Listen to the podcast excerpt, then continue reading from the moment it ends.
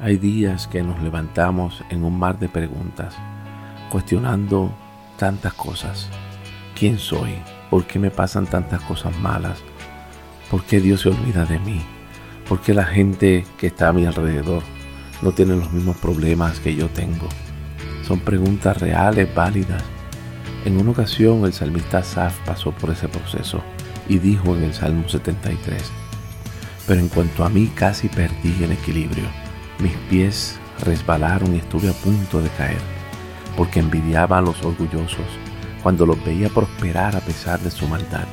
Pareciera que viven sin problemas, que tienen el cuerpo tan sano y fuerte, que no tienen dificultades como otras personas. Él pensaba de esta manera. Hay días que nos levantamos pensando de igual manera. Incluso decimos, como él dijo en el verso 13, conservé puro mi corazón en vano me mantuve en inocencia sin ninguna razón. En todo el día no consigo más que problemas. Cada mañana me trae dolor.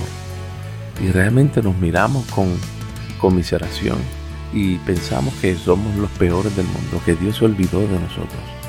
Sin embargo, en ese momento Dios siempre nos recuerda quiénes somos. Somos sus hijos, somos su habitación. Y en el verso 17 el salmista dijo, entonces entré en tu santuario, oh Dios. En ese momento sus ojos fueron abiertos.